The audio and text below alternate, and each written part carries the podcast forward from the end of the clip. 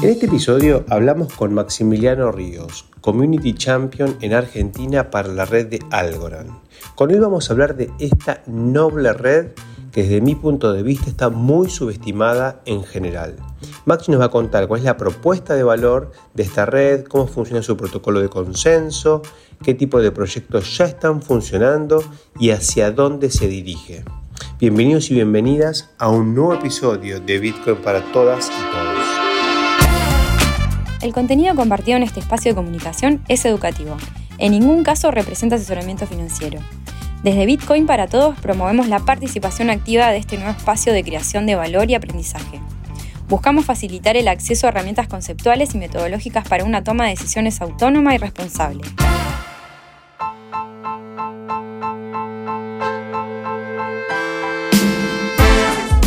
¿Qué tal, Maxi? ¿Cómo estás? Hola Diego, un placer estar acá con vos en Bitcoin para Todos.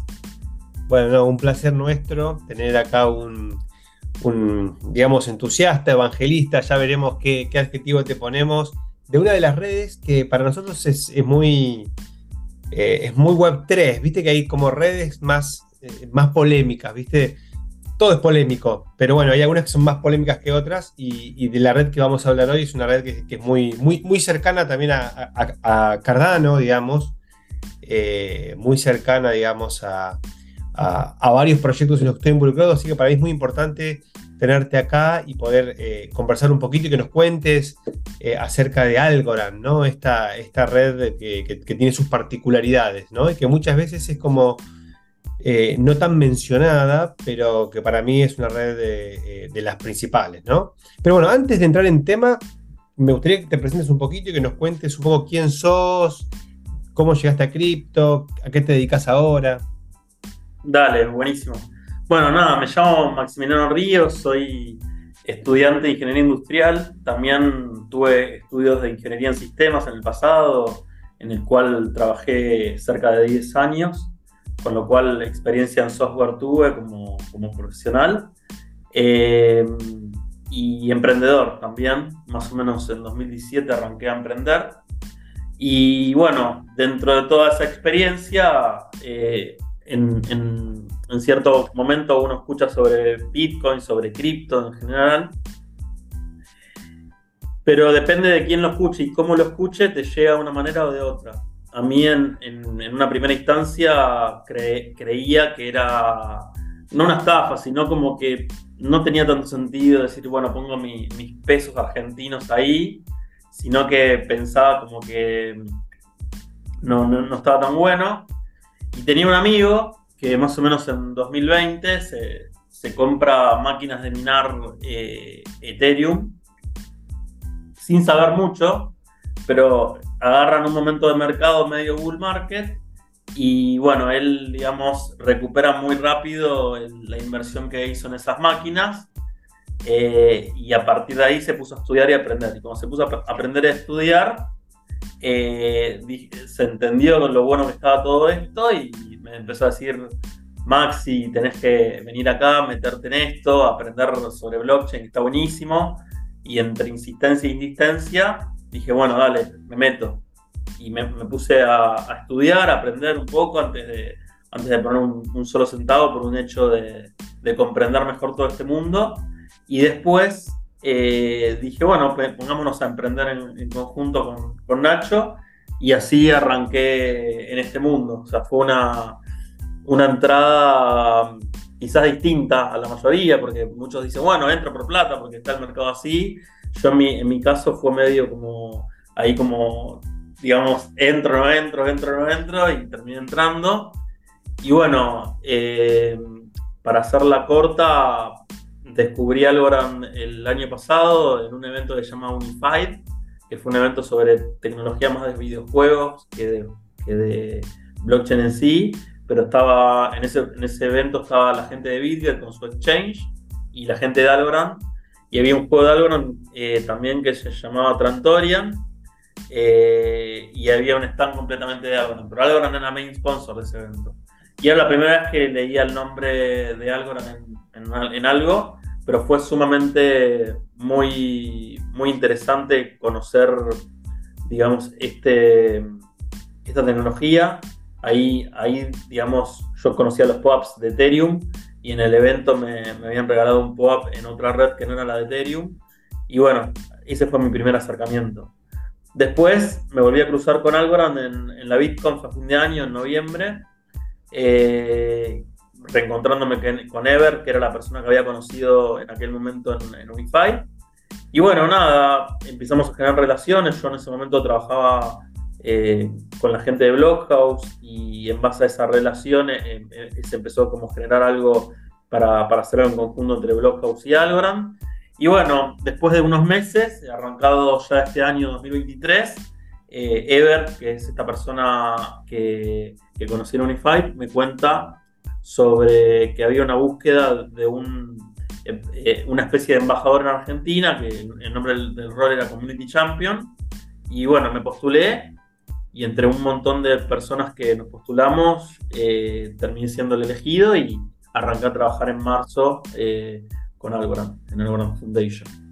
Este, y es un poco la historia contada lo más corto que pude para no, no extenderme tanto.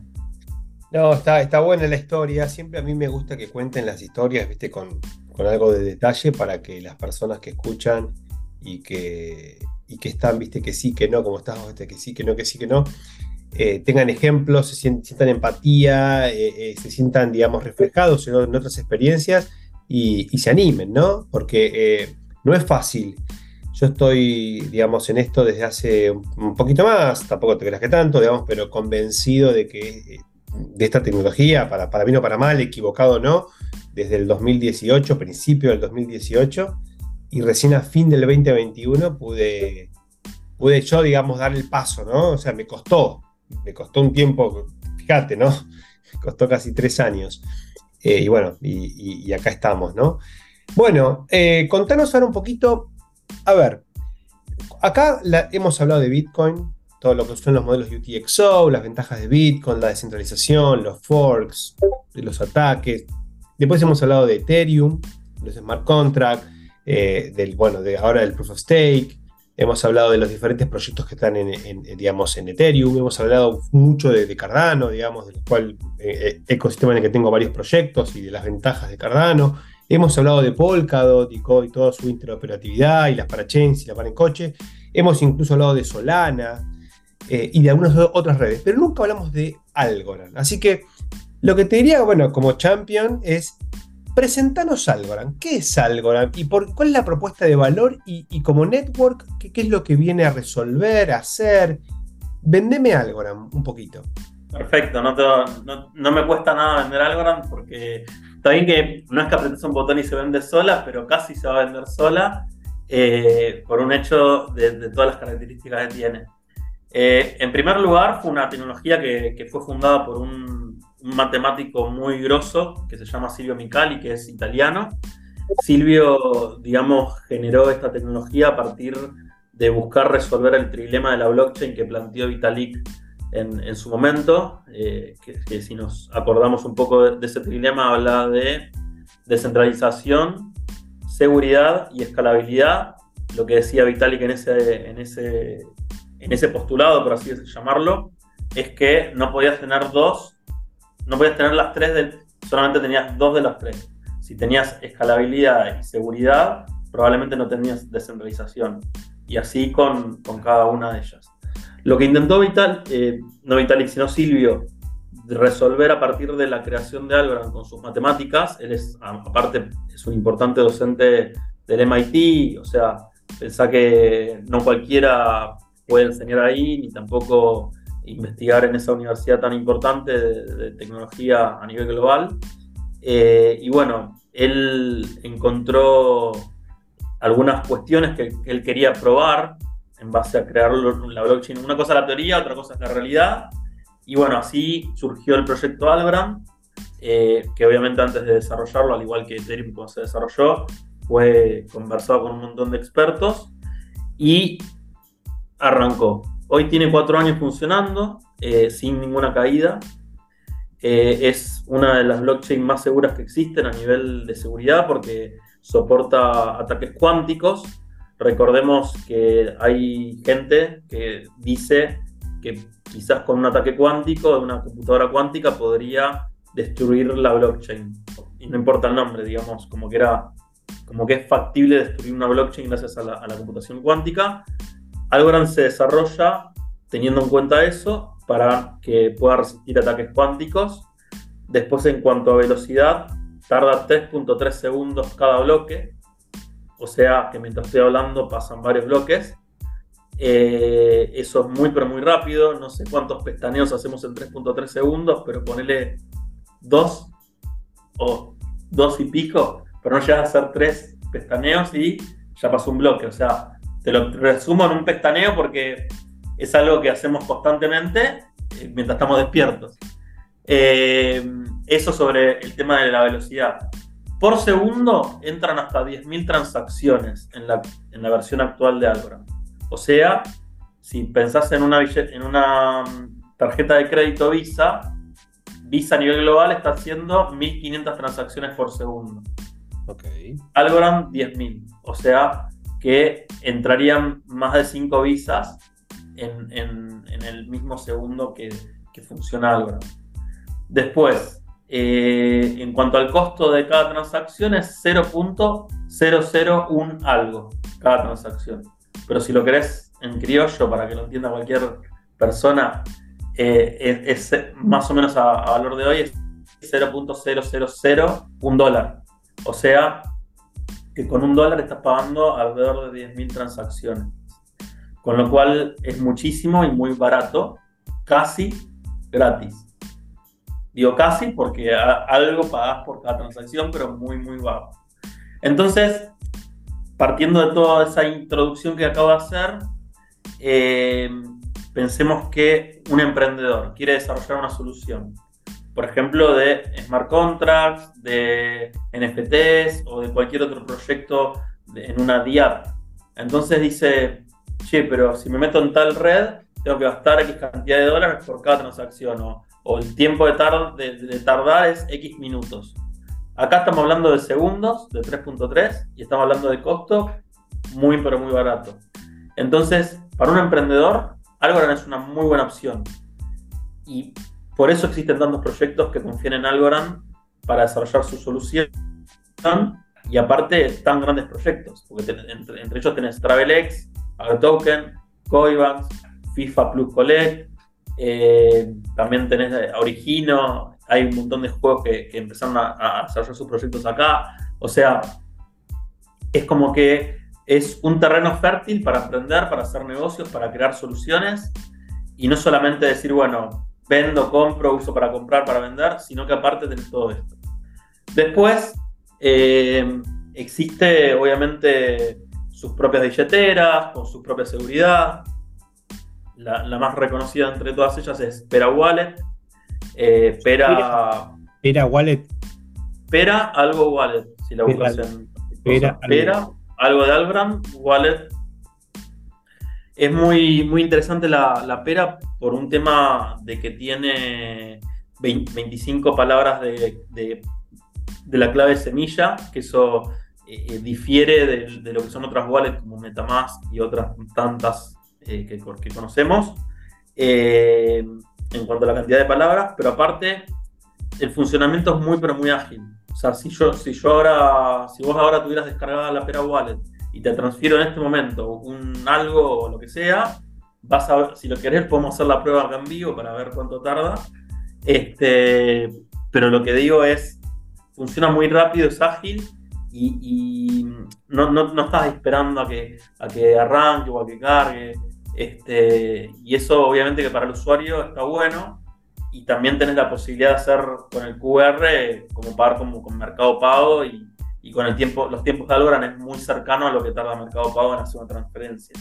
Entonces, eh, yo siento que puede ser que en un futuro Pera Wallet sea una opción para pagar en cripto de una forma muy ágil y muy amena para el usuario final, que es el usuario no cripto, por así decirlo.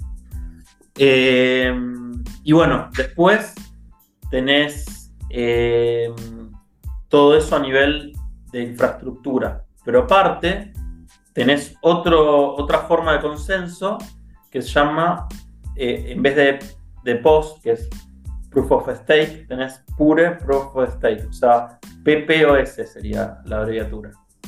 la, la, Pure Proof of Stake lo que tiene es que, mm, o sea, funciona totalmente distinto. Vos pensás que cada bloque ya de por sí tarda 3.3 segundos. Por ende, toda la matemática y todo lo que tiene que hacer el, consenso tiene que ser sumamente ágil, partiendo de, esa, de esa idea que es lógica de conocer lo que te acabo de explicar. Pero te voy a explicar un poquito más, así rápido, cómo, cómo funciona esto. Entre, entre todos se elige una cuenta para proponer el bloque, ¿sí? entre todas las distintas personas que están eh, haciendo staking dentro de Algorand. O sea, eh, normalmente otras redes, quizás vos para hacer staking necesitas una cantidad determinada de token de, esa red. Acá, teniendo desde un solo algo, ya puede hacer formar parte de la gobernanza de Algorand. ¿sí? Entre todo eso, se elige un comité para filtrar y votar las propuestas del bloque. Un nuevo comité es elegido para votar sobre la aprobación del, bloque. Y por último, el bloque escrito en la cadena de bloques. O sea, es como esos cuatro pasos. O sea, se elige la cuenta, se elige un comité para filtrar y votar las propuestas del bloque. Y por último, el comité es elegido para votar sobre la aprobación del bloque. Todo ese comité decide eh, las transacciones que son apropiadas y se escribe el nuevo bloque en la cadena. O sea, es todo ese proceso cada 3.3 segundos. Después, cada bloque tiene un, nuevo proponente y un nuevo comité, elegido al azar, utilizando el poder del BRF, que es el algoritmo que inventó eh, Silvio Micali para el, tema este de la, gobernanza de cada bloque, del, PPOS. Esto conduce a la reemplazabilidad del jugador. Eh, o sea que es una poderosa herramienta para, crear seguridad. ¿Por qué? Porque no es que vos por ser tenedor de una cantidad de algo vas a tener más peso que uno que tiene uno solo, por decir un ejemplo. Sino que siempre se elige al azar, no es que van a, como que los más pesados son los que van a jugar el juego, sino todos, porque es totalmente democrático.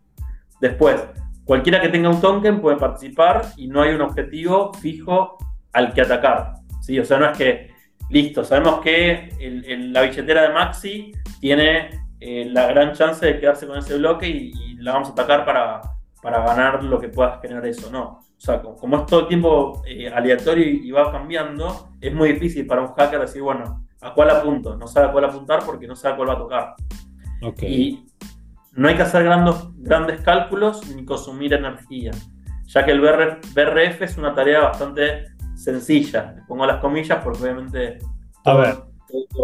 déjame, repasar un poquito esto que acabas de explicar, así lo, eh, eh, a ver si lo entendí bien. Eh, en un modelo de proof of stake, digamos, más tipo Ethereum. Tradicional. Sí, tradicional, Ethereum, Cardano, digamos, las probabilidades de que vos recibas un bloque siendo un nodo validador, que ya implica, digamos, tener que eh, implementar ciertas funcionalidades para poder volverte un validador. Digamos, acá porque vos me estás planteando en principio no está este rol de validador como un rol distinto. Eh, acá, digamos, eh, en función de la cantidad de, stake, digamos, mayor stake, significa que tenés más en juego, más chances de mirar un bloque y ahí está el incentivo económico para hacer staking y, el incentivo económico para no mandarte un moco porque te, te slashean, digamos. Ese es el modelo normal. Lo que ustedes dicen es para, en vez de, hacer eso, lo que hacemos es, eh, generamos a través de este BRF, que es un proceso de generación de números aleatorios, entiendo, elegimos algún, eh, algún eh, nodo o alguna billetera o algún, algo que, que crea el bloque y también elegimos un comité que va a verificar eso y un comité que va a probar eso, o sea, como dos comités, digamos. Entonces, lo que nos garantizamos de esta manera es que las transacciones, o sea, porque acá el punto es que las transacciones sean válidas, las que están en el bloque, digamos. Entonces, para, para garantizarnos que estos son em, comportamientos honestos, es que se genera esta cadena de aprobación, digamos, de alguna manera. Em, sí, exactamente. O sea, obviamente que para, poder participar de esto tenés que formar parte de la gobernanza. La gobernanza se elige cada cierta cantidad de, meses y eso te, te permite estar ahí, digamos, en, en, ser eh, elegible para, este proceso que, que Ok, entonces para ser elegible, aparte, tenés que postular, digamos. Claro, y dejar esa cantidad de algo eh, en tu billetera, en la billetera que estás poniendo a disposición del sistema. Siempre puede ser un algo, me dijiste, puede ser un algo. Así que... Algo, dos o los que quieras, o uno y pico, mínimo un algo, mínimo un algo. ¿Cuánto vale un algo ahora? No puedo hablar de precios eh, como dentro de mi rol por un tema, nada, parte de, la fundación. No sí, sí, sí, entiendo, entiendo que no se dice, digamos, para, para no vincular con el precio. Que yo no, y, aparte, quizás este audio se escucha en sí, cantidad de meses y el número no va a tener sentido en ese momento. Está bien. Eh, pero eh, bueno, más allá, más allá del valor, es accesible, no, no es algo que, que, necesitas una gran suma de dinero para poder acceder. Eh, pero básicamente lo, importante acá es el funcionamiento, ¿no? O sea, vos pensás que cada, cada bloque tarda menos de 5 segundos, o sea, 3.3, con lo cual es muy rápido el tiempo. Eso obviamente que si, si el proceso no es ágil, no llega a, a resolver el problema. No, está claro, eso está clarísimo, eso está claro y nosotros, digamos, ya en este podcast entendemos bastante de, digamos, de la velocidad con la que pasan algunas cosas. Así que ese punto creo que quedó claro, eh, de que tiene otro, otro, otro mm, eh, algoritmo. la evolución del, post o, del post tradicional, es una evolución de eso. No, no, es que es totalmente distinta, por eso llega parte, tres letras son las mismas. Lo que reemplaza, este, me parece ahí, es el tema del BRF, que lo que hace en vez de hacer una probabilidad a, a partir de una cantidad de, stake, utiliza otro mecanismo de asignación de bloques que es más, más eh, si se quiere, em, digamos, de probabilidad, digamos, eh, igualitaria. Todos tienen la misma probabilidad de recibir un bloque, digamos. Entonces, Exacto. y, nada, está, bueno realmente el sistema y nada, también ayuda a que hoy estemos en la cantidad de bloques que ya pasaron en cuatro años. Vos pensás que cuatro años dividido tres, tres y pico de segundos es millones y millones de, bloques. Este... ¿Cuál, es, la infraestructura que uno necesita, digamos, tener para poder participar, digamos, o postularse, digamos? ¿Qué, qué, tipo de hardware necesitas tener? Eh, hay, una, hay una web de la gobernanza de Algorand que es, eh, si pones en Google, pones xgov Algorand y llegas directo a la web eh, digo sin Google para que no, no editar la web entera que quizás después cuando la quieres escribir tenés que rebobinar, sino para que, lo, para que sea fácil para todos.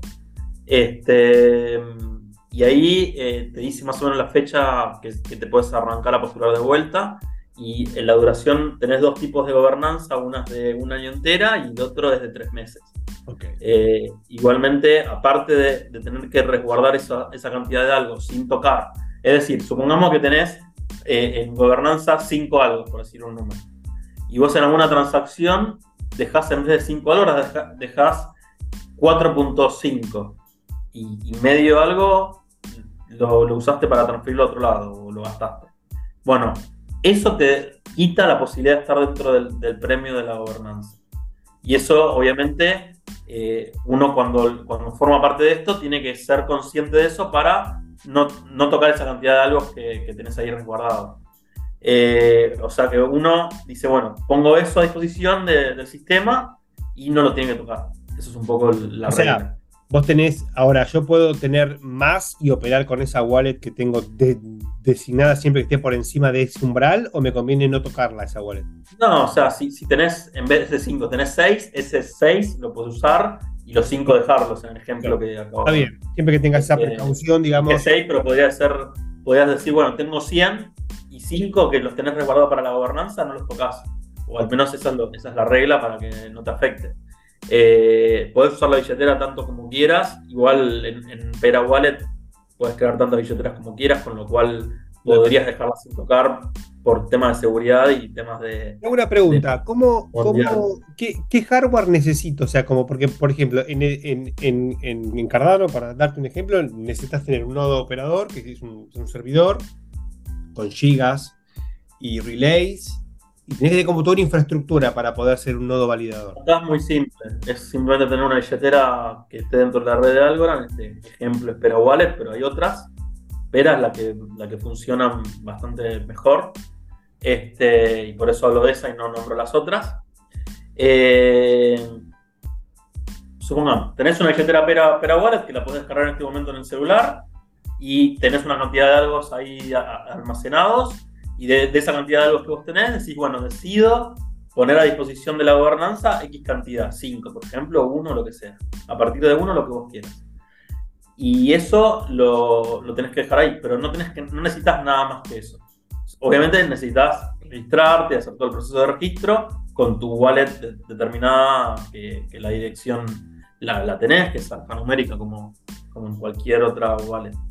Eh, pero no necesitas demasiada infraestructura de tu parte. Eh, otro punto que es importante para, para, tener en cuenta que hay elecciones y votaciones eh, de propuestas que hace la comunidad a Algorand y vos tenés que ser votante de esa elección para mantenerte como gobernador dentro de la red. Estar activo. Eh, sí. Pero bueno, eso es un poco lo que, lo que te puedo contar desde ese punto de vista de la infraestructura para, para la gobernanza. Bien. Después podemos hablar de infraestructura a nivel de desarrollo de software, podemos hablar de la, del desarrollo de soluciones. Eh, un poquito eso, digamos, yo quiero implementar una, no sé, un exchange, o quiero implementar una, una DIA, cualquiera. ¿Cuáles básicamente, digamos, los componentes de esa aplicación? O sea, la parte web 2, sí, un front, un back, y, y, cómo te conectas a, digamos, qué lenguaje se usa para, programar smart contract, contame un poquito eso.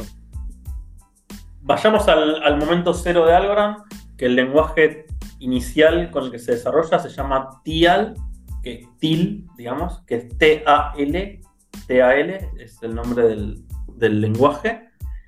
Y muchos devs sentían que era complicado desarrollar en TIL porque era la versión primitiva y aparte porque tenían que estudiar un nuevo lenguaje diferente a Solidity, diferente a Rush, diferente a todo el resto de los lenguajes que se utilizan en otras redes. Entonces, ¿qué hizo el equipo técnico de Algorand? Analizó algo muy base, que está bueno, y dijo, dentro del 100% de los desarrolladores que hay en el mercado de Web 2, ¿cuáles son los lenguajes más utilizados? Esa fue la pregunta que se hizo. Y los dos lenguajes principales son Python y JavaScript. Esos dos lenguajes son los principales.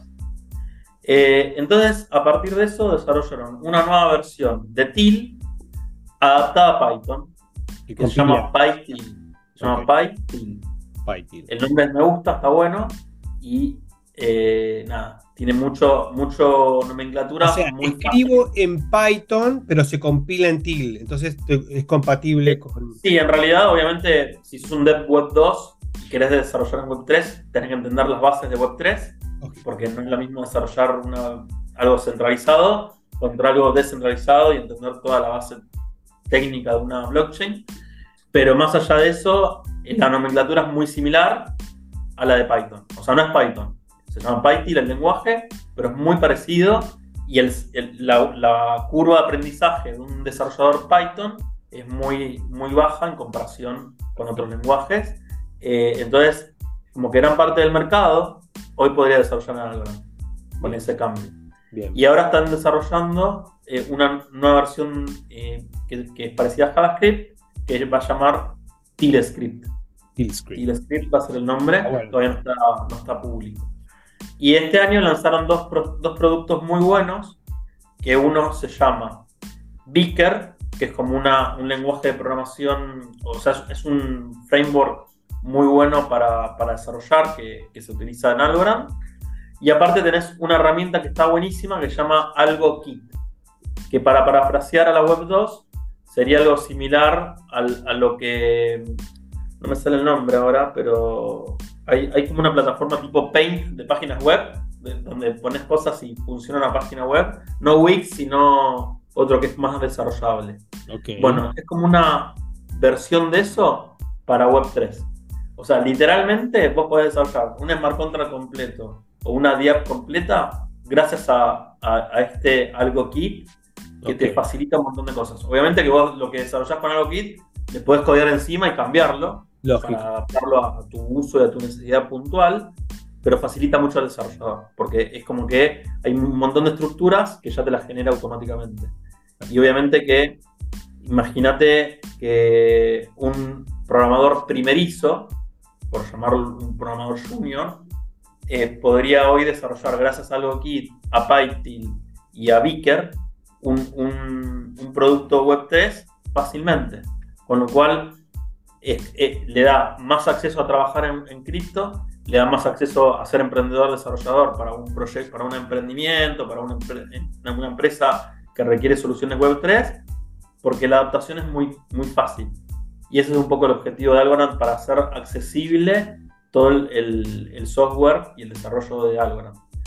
Y aparte, para un emprendedor, por ahí sos un emprendedor que sos abogado, sos contador, sos lo, que sea, y como es sencillo aprender esto, eh, podrías aprenderlo y aprender a programar en cripto. Totalmente.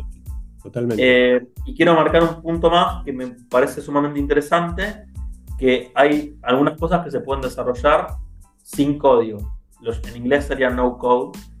Eh, que es básicamente, tenés plataformas como una que se llama DAppFlow, DA, app Flow, que básicamente lo que, lo que puede hacer es, por ejemplo, un token.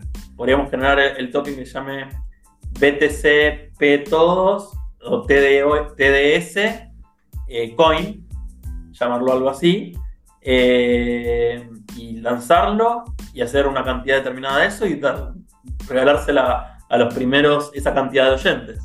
Bien, bien. Y es algo que se puede generar en menos de 10 minutos. O sea, es algo que es sumamente fácil. Y para algunos proyectos y emprendimientos, tener una solución que es no code está bueno, porque te permite resolver algo sin pagarle a un programador, sin tener que aprender a programar. Sí, más que pagarle, encontrarlo primero. Primero encontrar. Después hay que pagar. No, proponer que lo encontrás, pero te sale muy caro y no tenés el, como emprendedor que estás arrancando algo de cero, no tenés para pagarle porque no te, no, te alcanza y lo tenés que hacer socio o algo así. Sí, para hacer MVPs y para hacer pruebas de concepto está bueno eso porque eh, está bueno. hace esa barrera de entrada. Totalmente. También puedes emprender en base a esta tecnología. Decir, bueno, tengo esta herramienta que es gratuita y sin código y no sé programar, me interesa programar. Y bueno, puedes armar un modelo de negocio y venderlo y hacer un negocio con eso. Entonces, a lo que no, estoy tirando que nadie se ponga a hacer eso, pero lo que quiero decir es que la un caso de uso. está y existe. Sí, sí, es, un caso de, uso que fue es tendencia en Web 2 hace un tiempito, digamos, el tema del, no code, y que cada vez está más presente en Web 2. Bueno, evidentemente acá en Algorand también tenemos algunas herramientas de ese tipo. Contame un poquito ahora acerca de eh, la comunidad de Algorand, ¿no? Porque vos, tenés la, comunidad de Ethereum, que bueno, es la más grande de todas, mayor número de desarrolladores, un montón de usuarios, eh, ya tuvo sus, sus, momentos de saturación. Eh, después tenés, no sé, por ejemplo, la que yo conozco muy bien, que es la de Cardano, hay muchos proyectos activos, una comunidad de NFT muy fuertes. DeFi está empezando a levantar fuerte en Cardano. Después tenés Polkadot, que también hay muchos proyectos, proyectos muy diversos. Yo vi muchas cosas diversas en Polkadot. Tienen sus propios eventos, digamos tienen ahí como sus, soldados. Contame un poquito de Algorand. ¿Cómo es la comunidad de Algorand? ¿Cómo, la podrías describir? Yo considero que Algorand tiene lo que llamamos la AlgoFam, la familia de Algorand, porque somos bastante solidarios entre nosotros y nos ayudamos. Y lo lindo en Argentina en particular, con todo lo exponencial que fue cripto entre, entre la gente, porque realmente tenemos muchísimos adoptantes eh, en el caso de Algorand fue bien recibido, tenemos varios emprendedores argentinos que están utilizando hoy Algorand para desarrollar modelos de empresa que todavía no sabemos los nombres, pero están ahí codeando en este momento soluciones muy buenas. Eh, y bueno, más allá del desarrollo y del emprendedor, creo que la comunidad eh, está contenta con lo que, lo que estamos haciendo desde la fundación. Hacemos eventos, en, en abril por ejemplo hicimos una hackathon y un par de eventos educativos y constantemente estamos haciendo cosas para la comunidad. Y el, rol que tengo yo, digamos, está en varios países, no solamente en Argentina, como para que también lo sepas. En, lo que es Latinoamérica estamos en Perú, en México y en Brasil hay dos eh, Community Champions. Y en Colombia tenemos un Community Manager que sería la, sea, es un rol que, digamos, nos acompaña al resto de los community eh, en, el proceso de, crecimiento de Algorand. Eh, y bueno, entre todos estamos ayudando a que la comunidad siga creciendo y obviamente seguimos eh, haciendo onboarding de gente nueva en todo esto.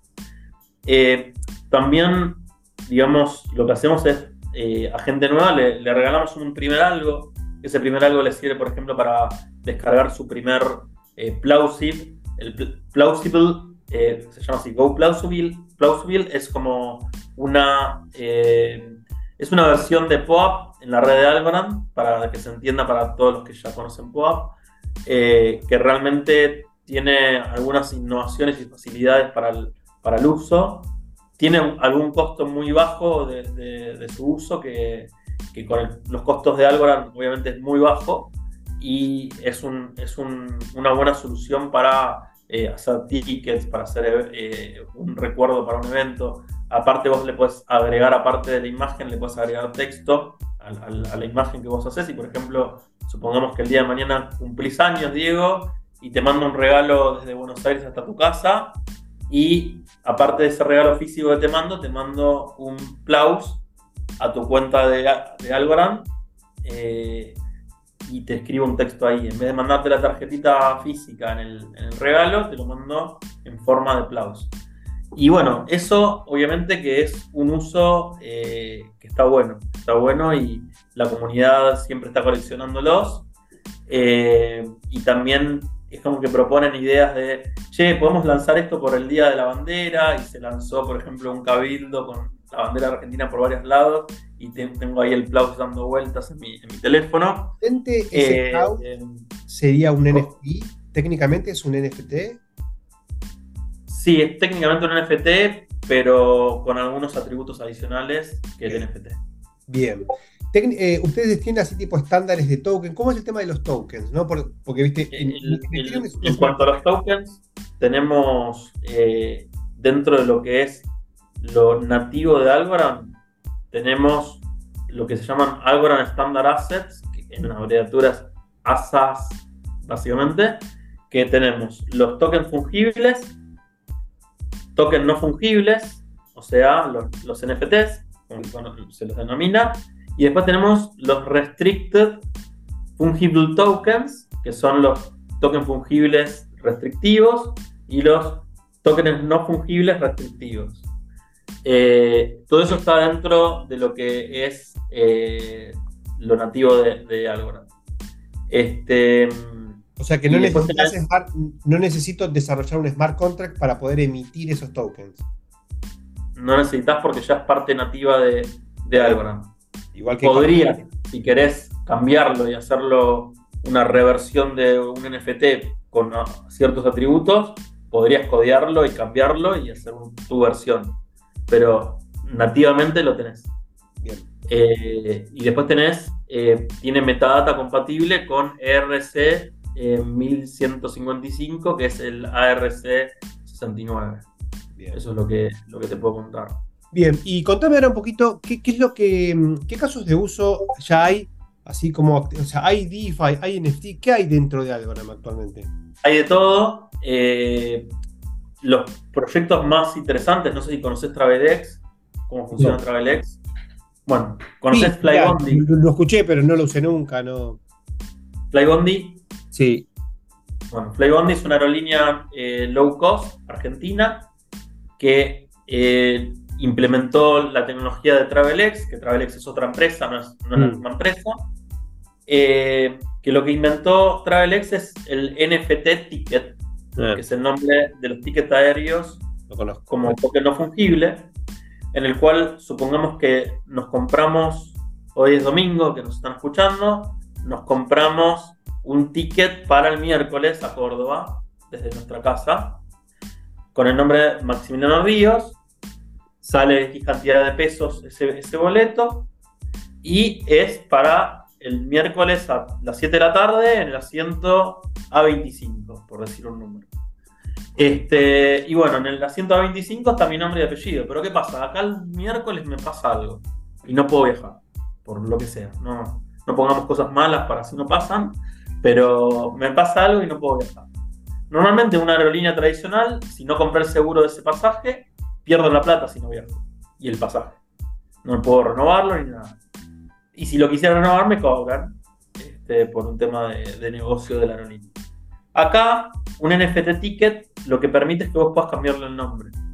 Por ende, podría dejar de ser Maximiliano Ríos por Diego Torres o por mi prima, mi mamá, quien yo quiera. Y eso, digamos, es una innovación en todo esto que tiene que ver con la tecnología de los pasajes de avión. Sí, Entonces, o, de, los tickets en general, porque vos podés hacer un ticket a un. Digo, todo ticket que sea nominado, que tenga un nombre y apellido, vos lo podés, que no es un fungible, que es un NFT en realidad, vos lo podés, eh, lo podrías transferir de alguna manera. Sí, totalmente. Pero bueno, eh, ese es un, proyecto muy hermoso por el tema de la, de la facilidad. Mm. O sea, vos como usuario no necesitas saber qué es un NFT.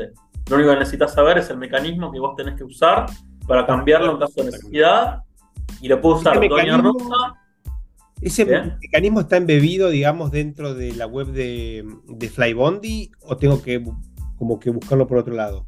Realmente todavía nunca lo usé yo personalmente, así que no sabría contestar esa pregunta, pero entiendo que, es muy sencillo y fácil para el usuario. Por ende, lo lindo del proyecto es que Doña Rosa podría usar cripto sin saberlo. Lógico. quizás se entera, che, eso es un NFT ticket. ¿Qué es un NFT ticket? Y bueno, ahí se puede estudiar, Doña Rosa. Este, entonces, me gusta mucho ese proyecto por la facilidad que tiene para el usuario. Después tenés AgroToken, como proyecto argentino también. Estuvo acá en el podcast. AgroToken, ¿cómo no te escuché? Estuvo en el podcast, la gente de AgroToken estuvieron acá. Buenísimo. Bueno, el desarrollo inicial de, AgroToken fue en Algorand, o sea, tienen toda la parte transaccional dentro de, esta red.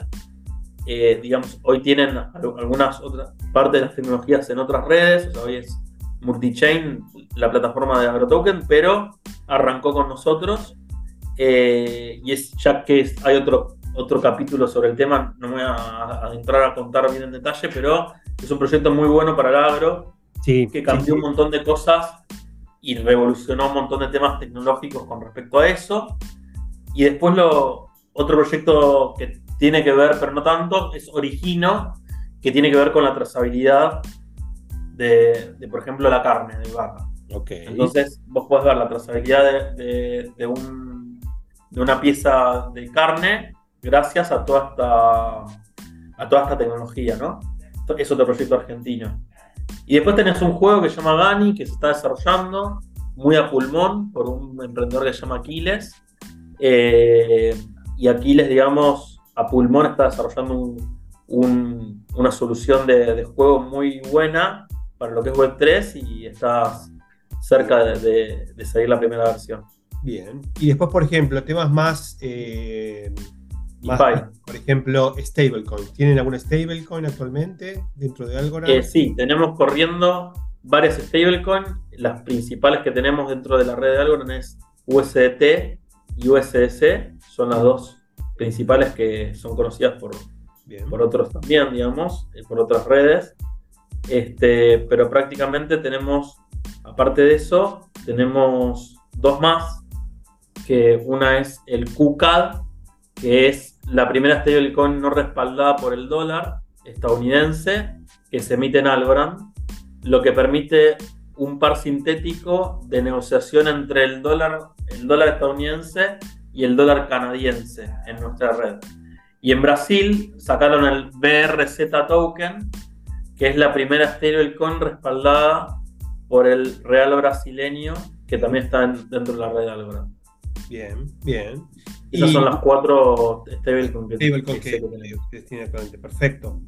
Eh, bueno, bien, bien. Y después proyectos eh, tipo AVE eh, o Uniswap, ¿algo de eso hay?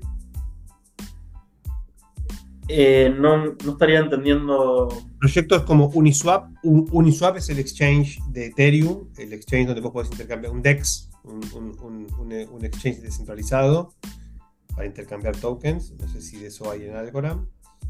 Ah, ¿vos te referís para pasar de, fiat a, cripto? No, no, no, no, no, para intercambiar tokens. Tengo un token de. para cambiar tokens de manera descentralizada. Eh, ah, eh, dentro, dentro de Pera Wallet se puede hacer eso. Vos en Pera Wallet primero tenés que hacer opt-in del, token al que querés acceder, porque es un tema de seguridad dentro de, de Pera Wallet.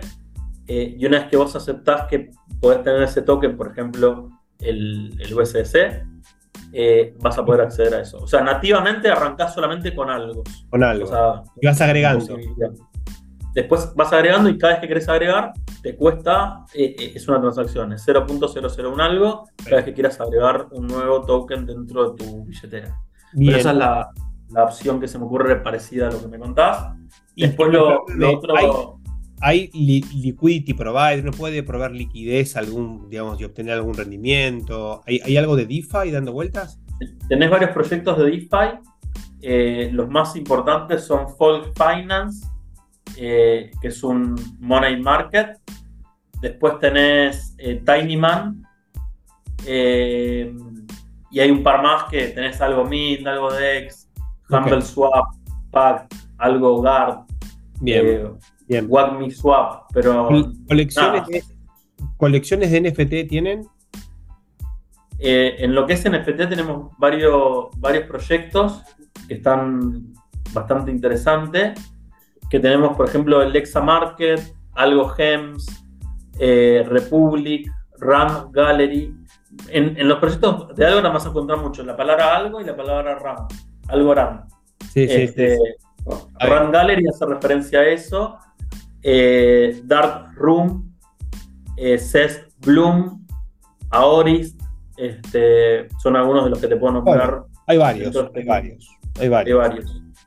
Bueno, a ver, nada, interesante, un montón de información acá para los que no estamos tan, tan, tan habituados a algo. Después lo que te voy a pedir es eh, algunos links de algunas de estas aplicaciones, como para poder agregarlas en el podcast y que la gente, si quiere chusmear un poco. Yo ya me descargué la Pera Wallet, así que después me la voy a comprar. Buenísimo. Yo ahora, si, ya, te abriste la billetera, me refiero con las contraseñas y todo. No, no porque lo hice ahora en el momento. Así bueno.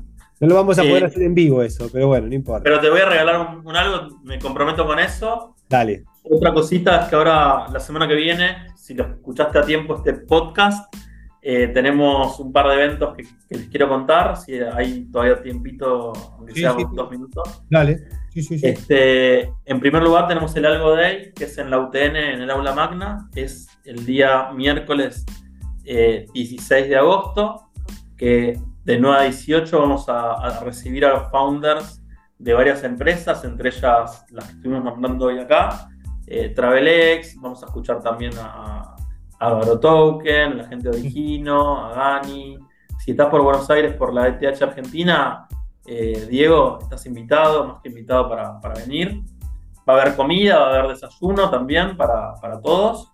Y después, eh, el día siguiente, hacemos un, desayuno para emprendedores, que es en Usina Cowork, que queda en Castillo 1366 lo, que conté recién de la UTN es en Medrano 951, en el aula magna. Eh, y el desayuno va a estar bueno porque vamos a poder intercambiar un montón de cosas relacionadas a, todo lo que es emprender en Web3 y más específicamente en Algorand. Eh, pero es una muy buena oportunidad si tenés alguna idea ahí medio sin saber qué hacer, es una buena ocasión para recibirte. Bueno, bueno, y si la gente te quiere contactar, ¿dónde te pueden contactar? En un montón de redes. En, Telegram estoy como Maxi Ríos guion bajo algo. Y en, ¿En Twitter o en X? Perdón, me equivoqué. En Twitter, en Twitter estoy así, perdón. En Twitter estoy con Maxi Ríos guion bajo algo. Y en Telegram estoy.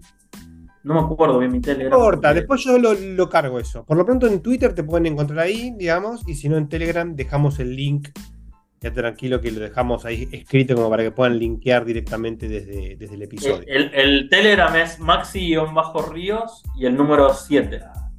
Que es el mismo que mi Instagram. O sea, mi Instagram y mi Telegram son iguales. Son el mismo, perfecto.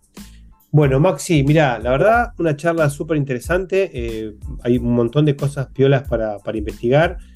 Yo algo sabía y ahora que, que, lo hablamos, algo hablé de Algorand en algún momento. Eh, porque me acuerdo de lo de Python.